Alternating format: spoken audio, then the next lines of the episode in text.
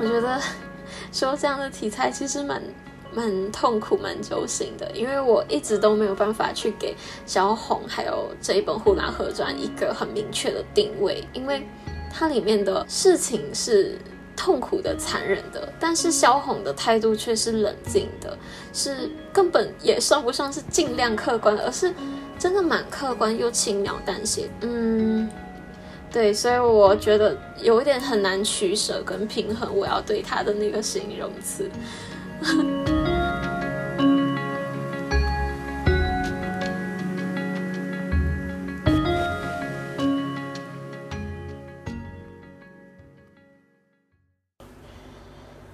你黑狗楼台湾，黑狗楼台湾一条嘎子怡。Hello，这里是角落头，我是角落头的二头家子宇，是一个在小老月古境跟着大头家一起佛系卖书，想给周遭的人推荐一些书影音的电影学学生。那我在第一期的时候说的是鲁迅嘛，在提到鲁迅的时候，就有说到许鞍华导演的电影《黄金时代》里面的萧红。嗯，所以我这一期呢，就想要聊一下萧红。那时候想起了萧红，看到了《黄金时代》里面汤唯演的那个萧红，我其实就一直对这个女作家有着蛮蛮好奇的一个，也有蛮玄乎的一个想象。因为呃，事实上啊，我第一次认识萧红还是在中国现代文学史里面。嗯，知道他的代表作有《生死场》啊，他的传记有《呼兰河传》啊，对他都一直只是有一个很片面、很二维的印象。那在之后呢，我又有很多机缘巧合再去听到关于小红，还有读到小红的作品，所以我就想，嗯，在这一集。再做一次关于萧红这个女作家的分享。具体来说，应该是萧红的一部作品，也就是她的自传小说《呼兰河传》，去跟大家分享关于这个女作家，还有她描述的关于她童年的一些事情，呃，以及我跟我身边的朋友对小红的一个印象吧。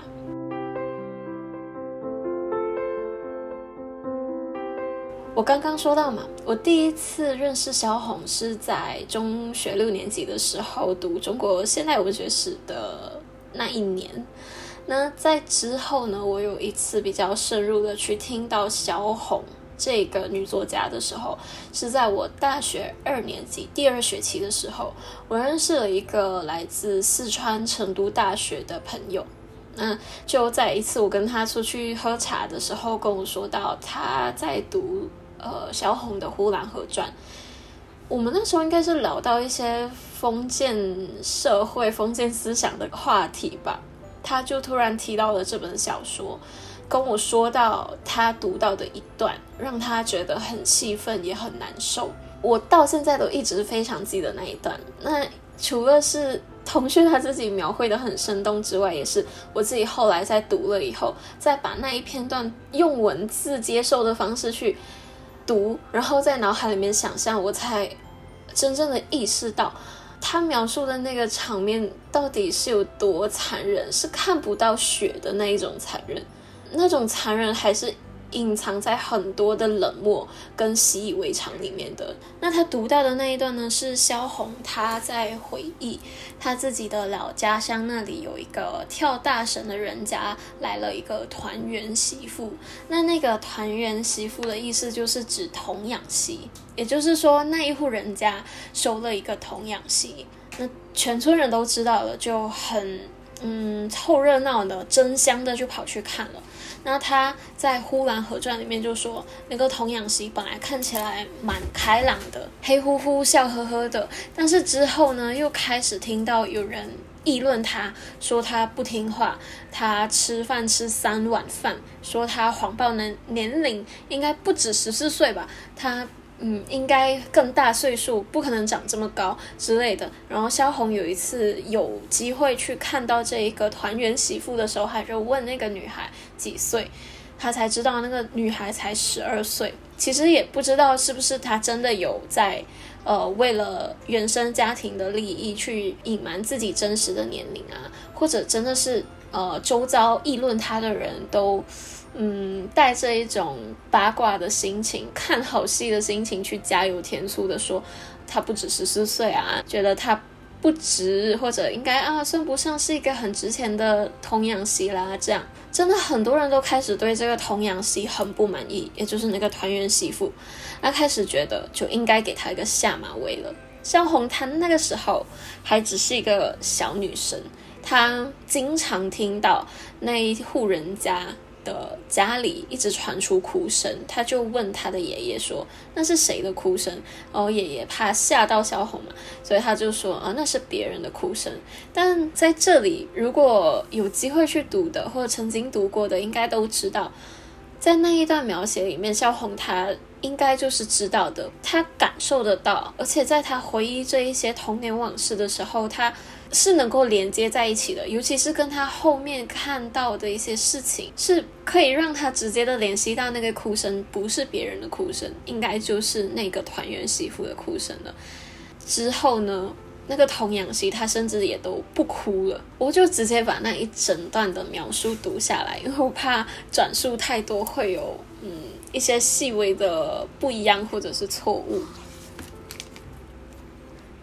从此以后，我家的院子里天天有哭声，哭声很大，一边哭一边叫。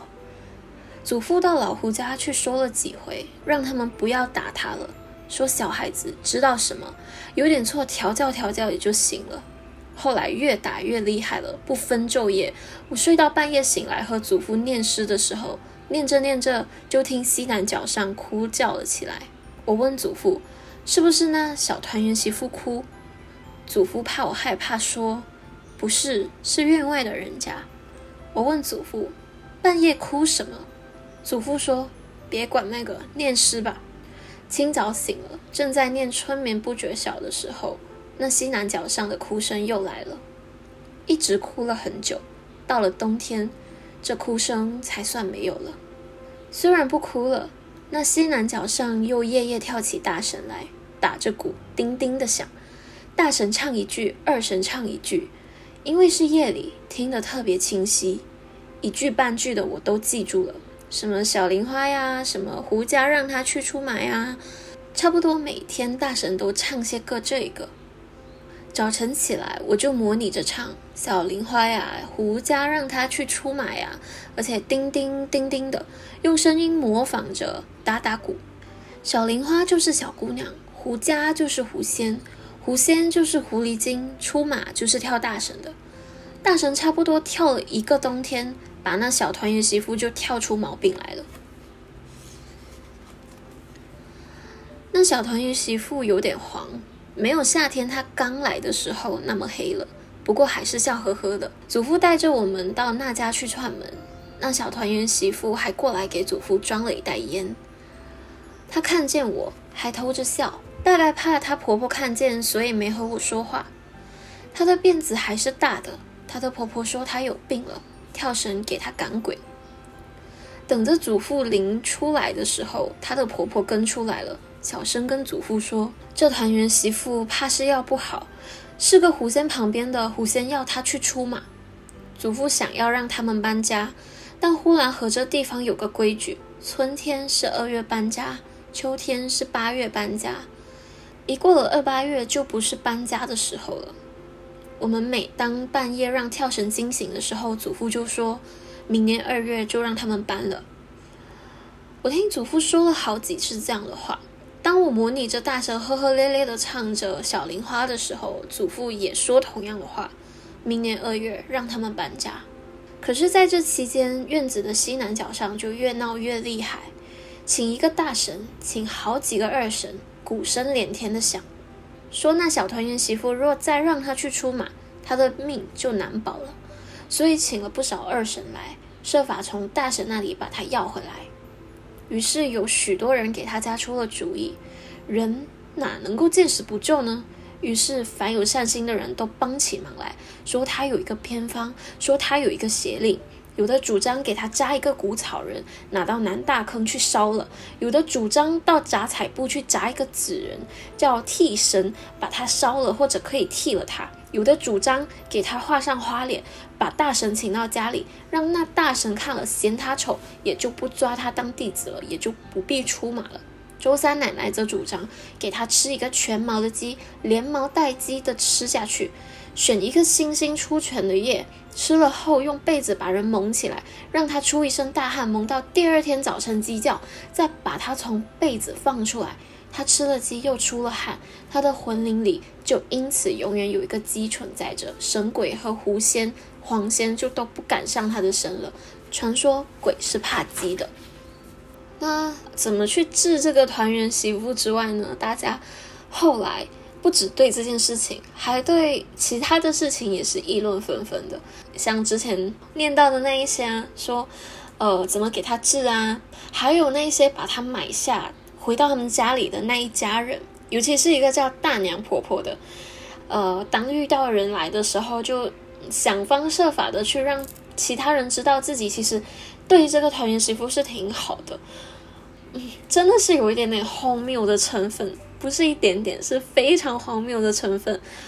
那我就再说一段大娘婆婆是怎么让别人知道她对这个团圆媳妇有多好的吧。大孙子媳妇还没说完，大娘婆婆就接着说。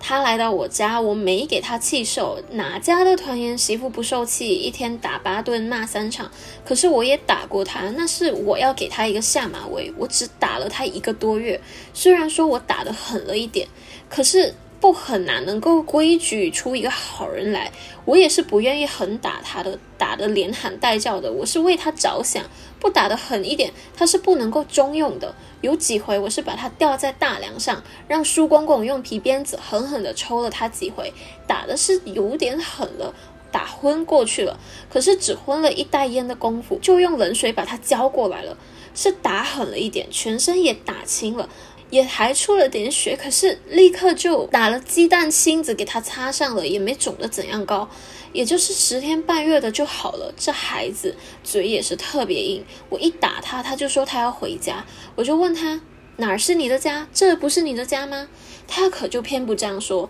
他说回他的家。我一听就更生气。人在气头上，哪还管得了这个那个？因此我就用烧红过的烙铁烙过他的脚心。谁知道来？也许是我把他打掉了魂了，也许是我把他吓掉了魂了。他一说他要回家，我不用打他，我就说看你回家，我用锁链子把你锁起来。他就吓得直叫。大仙家也看过了，说是要他出马。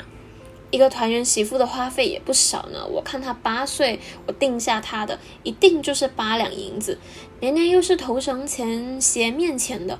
到如今又用火车把她从辽阳接来，这一路的盘费到了这儿，就是今天请神，明天看香火，几天吃偏方。若是越吃越好，那还罢了。可是百般的不见好，将来谁知道？到结果，那这。一整段关于童养媳的章节，我的朋友读的是非常非常的生气，也可以感受到他跟我说的时候是很无奈也很难受的。我那时候其实就听着他，呃，因为他的他的汉语很标准，说的呃字正腔圆的，所以我听着就觉得不带情绪的，其实还好。但是终于在我自己大三的时候吧。我就终于有机会去读了这本《呼兰河传》。我读到这个片段的时候，才想到我的朋友跟我提到的这一段关于团圆媳妇的片段。从文字转化到脑子里面的那种画面感，我才想象到它的可怕跟冷漠的地方。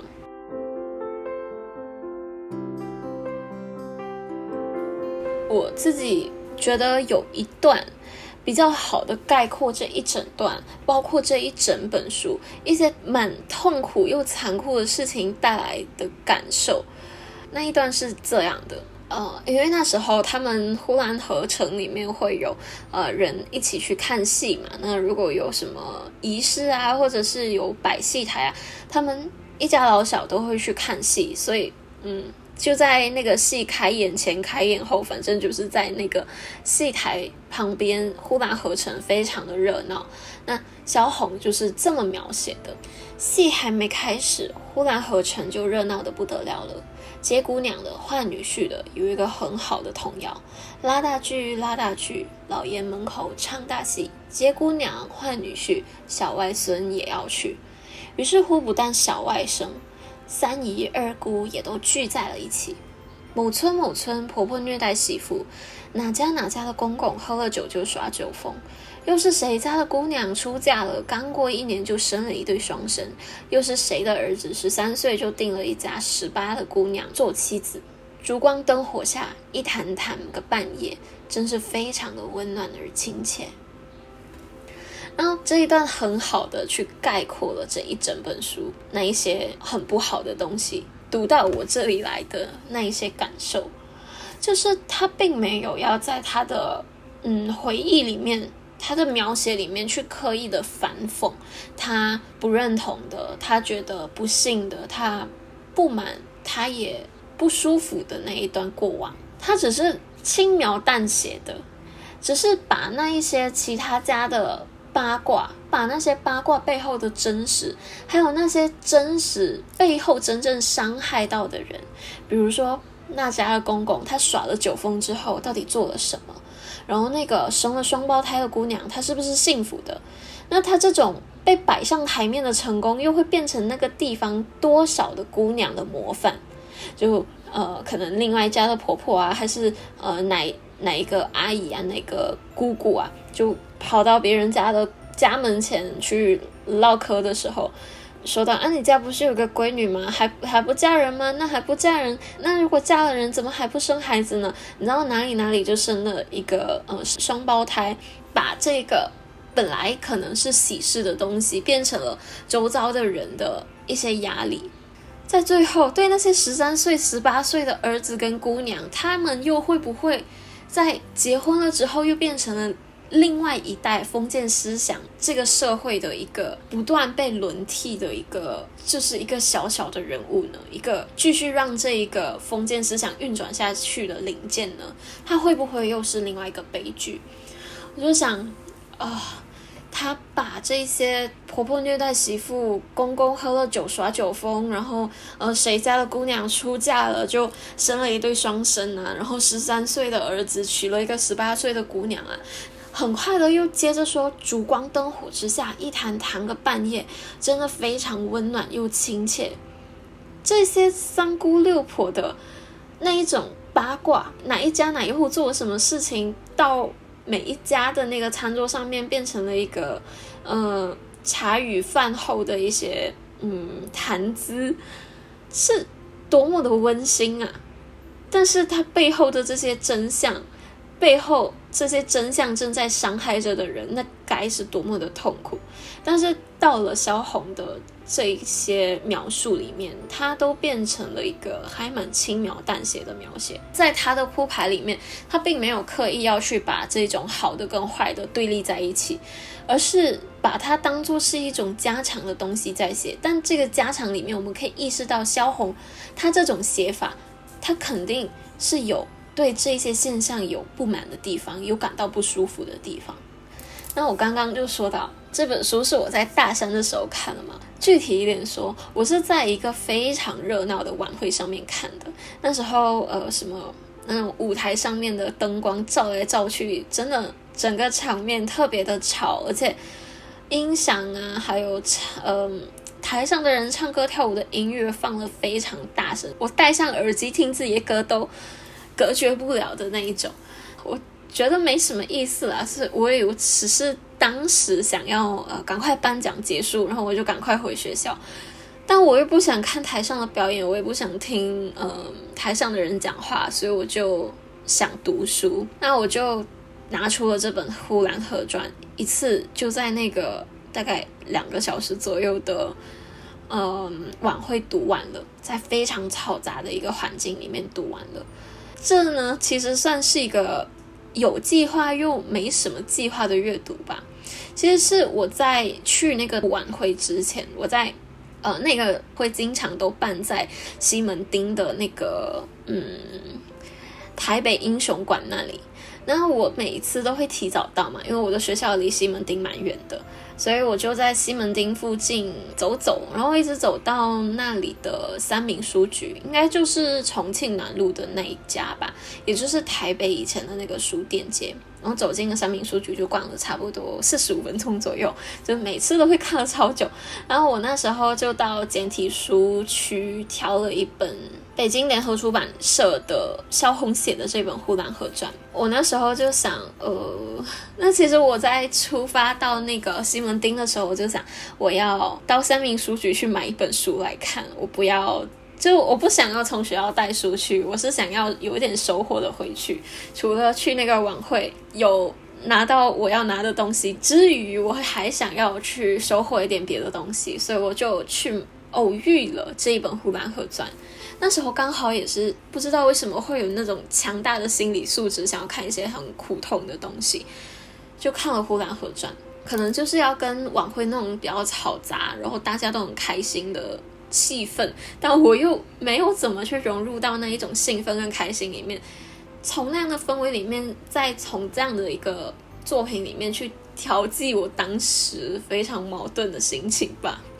嗯嗯，对。反正它的文字读起来是不会很艰涩的，而且，嗯，你可以从他那里读到一种时代的味道，是从他的视角，他曾经经历过的一些童年往事，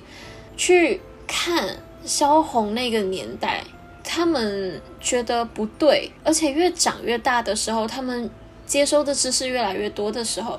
他们越能够有。自己的思辨能力的时候，发现自己跟这个生长环境有这么多格格不入，感觉这么多不舒服、很突兀的地方，他是怎么在晚年回忆？不是晚年，他很年轻就去世了。他是在他是怎么在长大成人、经历了许多事之后，再沉淀下来，去把这一本有点像回忆录，又有点像自传型的作品给写成了一本。小说铺排成几乎就是很冷静的吧。其实不管是我刚刚提到的朋友跟我说的那个片段，还是我说到的那一段，呃，三姑六婆的八卦，然后那些残忍的事实，是在一个非常温暖而亲切的烛光灯火下去讲出来的这一段引文。其实都反映着那个时候封建思想吃人的现象，是非常客观的描写。那这些东西出现在他的童年回忆里面，虽然在文字字里行间，我们看到的是已经沉淀下来的情绪，然后把它描述成一个简单的画面，但这个画面。给我们的感觉是非常深刻的。我们或许没有办法去同感跟共情他说的那些东西，但是我们可以大致的去感受到他在里面说到的那一些事情背后的一些萧红自己的情绪，还有那一些人，他们到底在那一种封建思想的一个很大的环境里面是怎么一个很残忍的去伤害另外一个人吧。那即使他是伤害，但你站在他的立场，他又何尝不是那个时代洪流里面的一个非常非常小的人物而已呢？他什么都不能左右，他只能做着这一些每一代人都在做的事情，他的想法都禁锢在那一个年代没有办法逃脱的牢笼里面，他就只能够是这个样子。我想这也是为什么我的朋友在跟我陈述那一整段跳大神啊、出马、那个团圆媳妇。很不幸、很痛苦的遭遇，他并没有太多的情绪，而只是说，你想想看，这样的一个事情曾经发生过，它也可能在某一些地方正在发生，是多么让人心痛，而且真的是很无可奈何的一件事情啊！那我觉得，虽然我不能够非常。靠在空间上面很靠近萧红写的那个《呼兰河传》，我也没有办法在时代上面去感受到萧红啊，还有那个时代的人感受到的一些封建思想下吃人的现象的那一种伤害人现象的那一种痛苦。但我觉得萧红写《呼兰河传》的这一整个，嗯，其实也算是娓娓道来吧，很自然、很顺畅的去说，嗯，他回忆里面的童年往事，他童年里面的呼兰河城，他写的那些。并不是特别美好的东西，我读起来那种感觉其实也很像在听自己的爷爷奶奶跟我们说他们曾经经历过的苦难。我举出这种感觉也是，嗯，因为我们没有办法切身的在时空上去跟萧红写的那个《呼兰河城》跟他的童年去做一个共鸣嘛，但是。那一种感觉其实还蛮像我们在听爷爷奶奶跟我们说他们经历过的一些很辛苦的事情，我们没有办法去呃代替他们在以前去受那些苦。那他们在说这一些他们曾经经历过的嗯不好的事情的时候，我们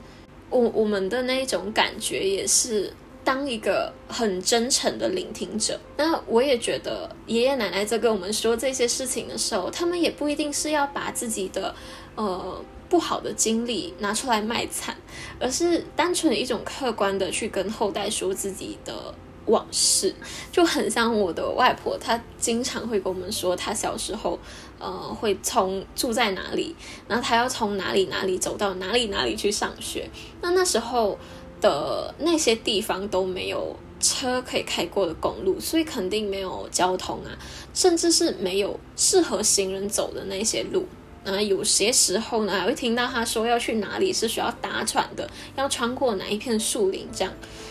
我没有办法想象嘛，因为那些地方在现在来说都已经发达到，呃，车可以开，而且在那边也有度假村这样子。他们甚至还曾经遇到过几个兄弟姐妹，他们家里白色的鞋子不够，每次走那一些泥泞的路啊，还有。呃，一些不是很好走的路，都把鞋子给弄脏了，都不是白鞋了。学校都很要求纪律嘛，然后学生都要保持干净。但以前会因为呃，可能每个人的家里条件都不一样，所以嗯，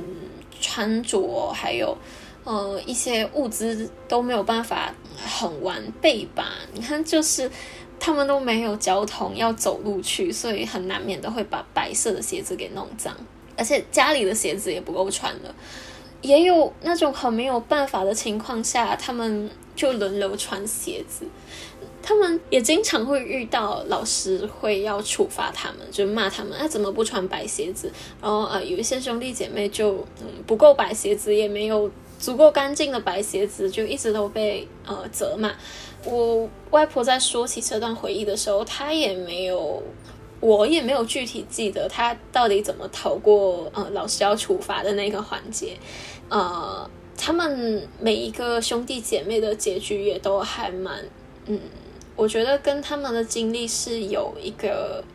前因后果的关系的，也就是他们后来都个别在不一样的年纪就放弃了学业，连小学都没有上完。呃，我记得我外婆是在四年级就弃学了。嗯，在她之后的第六个姨婆，她是刚好读完了小六，然后小姨婆也是刚好读完的小六。那在我外婆排行第五，在第五之前的那几个姐妹，几乎都在不一样的年纪就弃学了。所以就我觉得这也蛮合理的，虽然不一定是那个白鞋的问题，也不一定是。那个要走路去学校的这个原因，让他们没有办法上学，而是种种的家庭条件啊，还有呃爸妈的那个有点不负责任的那一种态度啊，都让他们只能够自食其力的去养活自己。所以每个姐妹都在不一样的年龄就放弃了学业。那他们，也就是我外婆还有我姨婆，在跟我们讲起这一段童年的时候，我们是没有办法想象的。我们怎么能够想象呢？我们甚至可以呃读大学，我们甚至可以出国留学。我们是在冷气房里面去温习，而且我们去的学校是嗯，几乎每个同学都可以打扮的至少干净整齐的，可以对自己的白色的鞋子有一些要求。我们甚至还可以去选我们想要的文具。我们还可以买很多的嗯布子。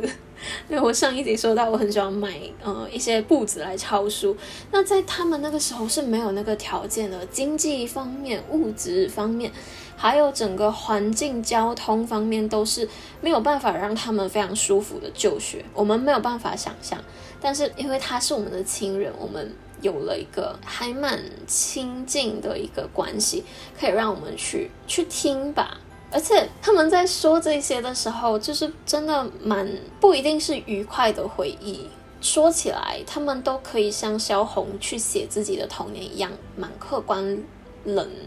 静的。经常啊，都是我外婆在，呃，我开车的时候，然后她坐在我开的，他他就坐在车里面，我要带他去买菜啊，还有带他去办事情啊，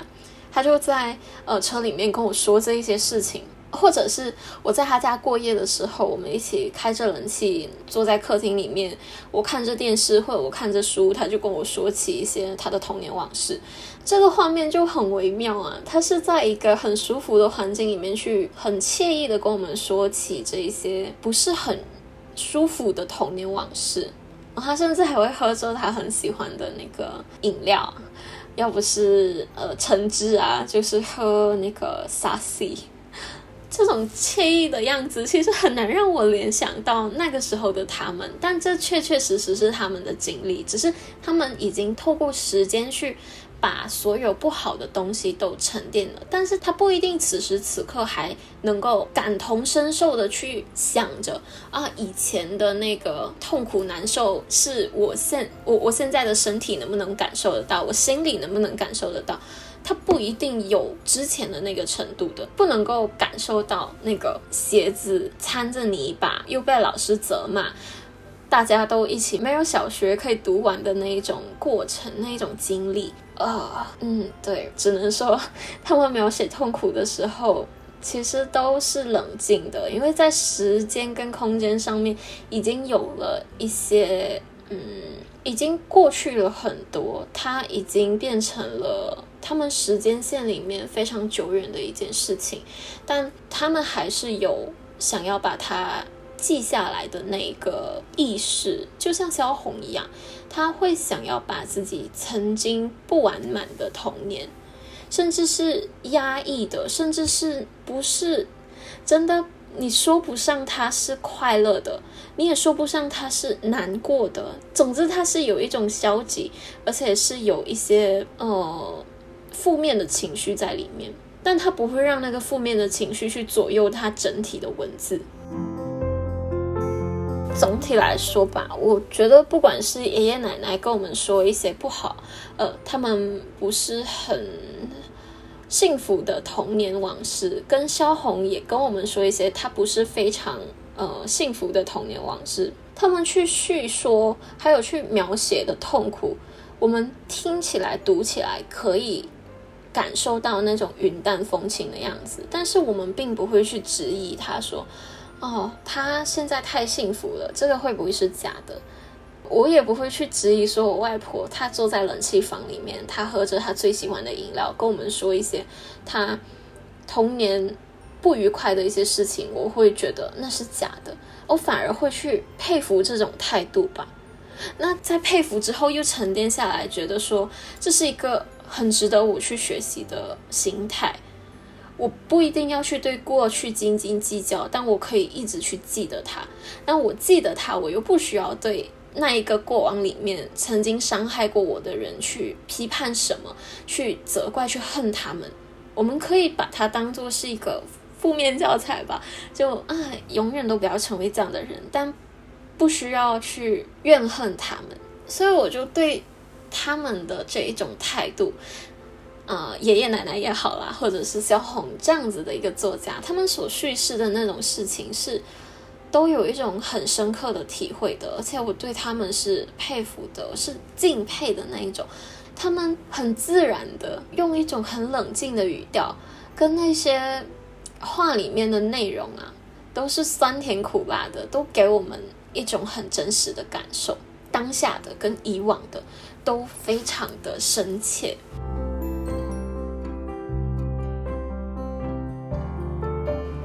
那所以《呼兰河传》里面那一些冷静啊、客观啊、痛苦，我在阅读的时候还是感觉到他很自然的、很压抑的感受。我接受的过程是，呃，就吸收的很很满，就是感受是满分的。但那个满分并不是说是好愉快的那种满分，而是，嗯，他所有的情绪我都接收得到。那正是因为这样。我才能够感受得到萧红她在以往的不愉快，还有她经过了时间沉淀的那一些嗯学习，跟她怎么去过滤一些不好的好的事情，到最后就集结成一本。有自传性质的小说，也就是他的态度吧。我总结起来就是这样。他习惯了这一些很残酷的事情，在这里面感觉很多事情变成了他呈现的那样，就很像那个大娘婆婆，她去说啊，我。对我的团圆媳妇已经算很好了。我虽然打她，但是我也很收敛呢。但我真的很生气啊，所以我打她呀。那我打她，我怎么知道可以打得这么严重呢？人生气的时候就是这样啊。这一些事情看起来很可恨，但是到了《呼兰河传》整体的叙事里面，他又他又让你有一种无可奈何的感觉。也就是身在呼兰河城里面的人没有办法去改变什么。萧红在写这一本《呼兰河传》的时候也没有办法改变什么。他不会，他也不能在这样的一个陈述里面再去兼夹一些情绪，去写说啊，真讨厌那个大娘婆婆。也因为他没有这样的情绪，我才想他该要经历多少这样一样沉重的事情跟不好的事情，他才能够再去回顾这样不好的事情的时候，能够非常冷静的去描写它。整个感觉都已经麻木了。但他还是对生活保有一点希望，他才能够把自己的思绪整理出来。那在矛盾先生那里啊，那那一种嗯，经历了很多同样沉重的事情，对呃一些不美好的东西都有习惯的心态了，而且都麻木了的那种感觉，矛盾先生就把他认作是一种嗯寂寞的感觉。那我觉得也算是说的蛮到位的，因为呃，从我读到的《呼兰河传》，还有一些萧红的作品，还有一些其他的文人对萧红的一些看法、评价什么的，综合起来，我觉得《呼兰河传》里面茅盾先生为他的这部作品写的序，给萧红他这一生的那种感觉做了。我不能说十分十分的到位，但是对于我目前来讲，我我读起来，我觉得是蛮是蛮能够符合到我印象里面的那个小红的，他给人的那种感觉。那矛盾先生呢，他就把小红在《呼兰河传》表现出来的那些感觉，都认作是一种寂寞。那他一整段是这样子去形容小红的寂寞的，他说。萧红的坟墓寂寞地孤立在香港的浅水湾，在游泳的季节，年年的浅水湾该不少红男绿女吧？躺在那里的萧红却是寂寞的。在一九四零年十二月，那正是萧红逝世的前年，那是他的健康还不怎样成问题的时候，他写成了他最后的著作《呼兰河传》。然而，即使在那时，萧红的心境已经是寂寞的了，而且从《呼兰河传》，我们又看到了萧红的幼年是何等的寂寞。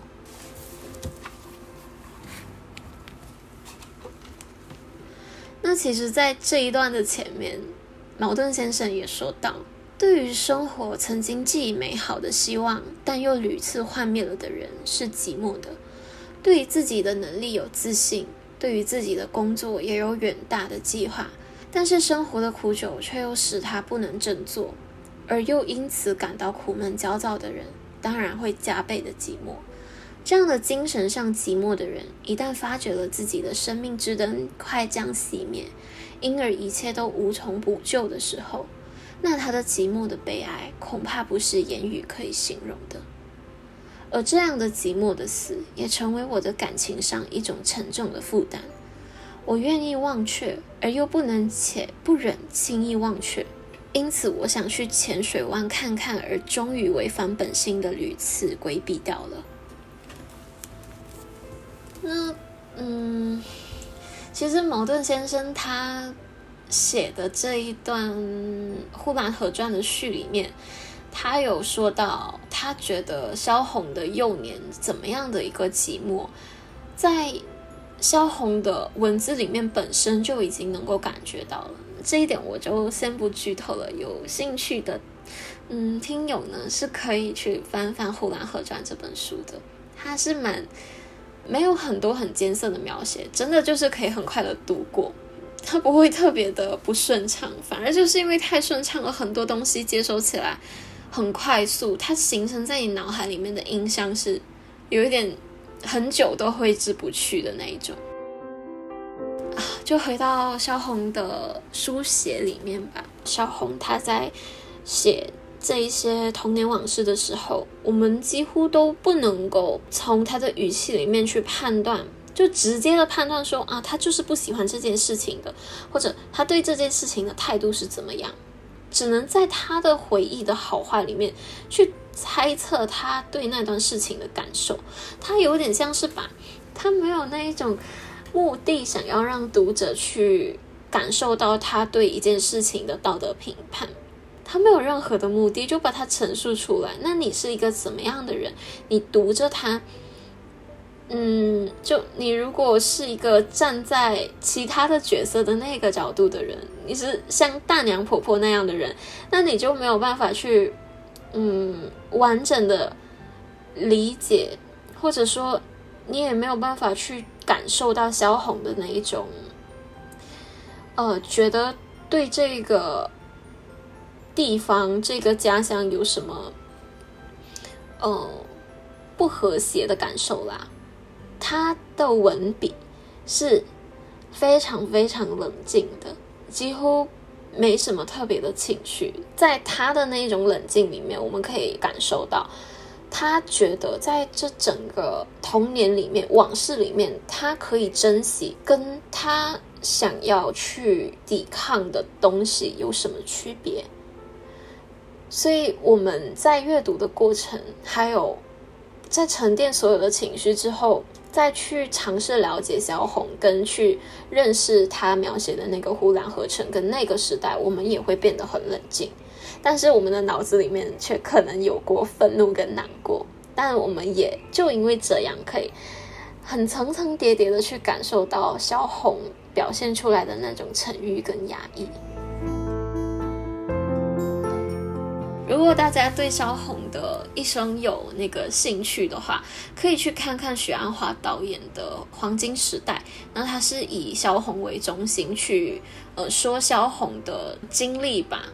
那它里面就是用比较散文的那一种方式，然后也用了一些《呼兰河传》里面的描述，有汤唯去呃朗诵出来，然后再结合一些画面，着重的去表现萧红他怎么在文坛变成，就是怎么写作啦，就是那整个历程。虽然那里面啊，当然是会有一些影视作品。的调整，然后叙事真实的一些事情也会有一点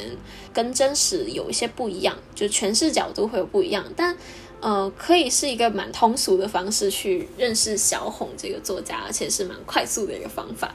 虽然黄金时代是蛮长的，但是蛮是蛮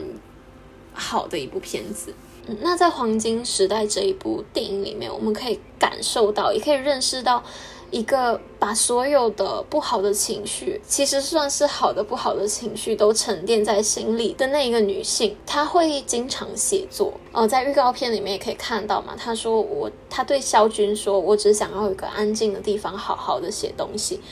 在那一整部电影里面，他不一定聚焦在哦，萧红就是拼命的写作的一个作家，而是我们可以感受到他的生活里面的很多他遇到的事情，他都是需要文字去调剂的。他或许蛮享受这样的过程，但我觉得在书写的那个过程，他也是会有一个去沉淀跟去调和自己可能很多的不如意的一些事情吧。就给他一个总结吧。其实我喜欢萧红的文字带给我感觉到的那一种生命力，因为他讲的其实就是萧红的生命本身，尤其是这一本《呼兰河传》。就算他的生命是短暂的，是痛苦的，我们可能也感受到很沉重的压抑，甚至就像矛盾讲的，他是寂寞的。但是我还是很欣赏里面那种光芒，然后又黯然的那一种希望。我们不能规避生活，还有生命，我们遇到的痛苦的事情，不可否认的。我们生而为人，我们生在一个。哦，不只有我们自己一个人的世界里面，我们都有烦恼。如果这些烦恼它不能够被我们的心态和解，那未来我们就算吧，真的真的也没有特别特别特别幸运的话，我们没有多少的嗯很好的事情可以去弥补跟平衡它们。我想我们可以跟它共存，然后让它转化成我们的生命价值，是一个有意义的生命价值。我觉得这样应该也算是一种满足跟补偿了吧。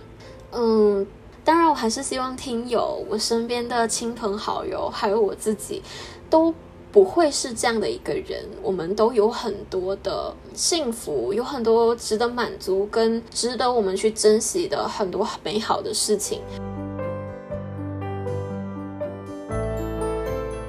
好吧。那今天的分享就到这里啦，希望这一次的读后感分享可以让大家多少对《呼兰河传》还有嗯萧红有一点点的认识吧。那也更希望你们在角落头的这快接近一个小时的时间，可以转换成你们对这部作品的兴趣，增值成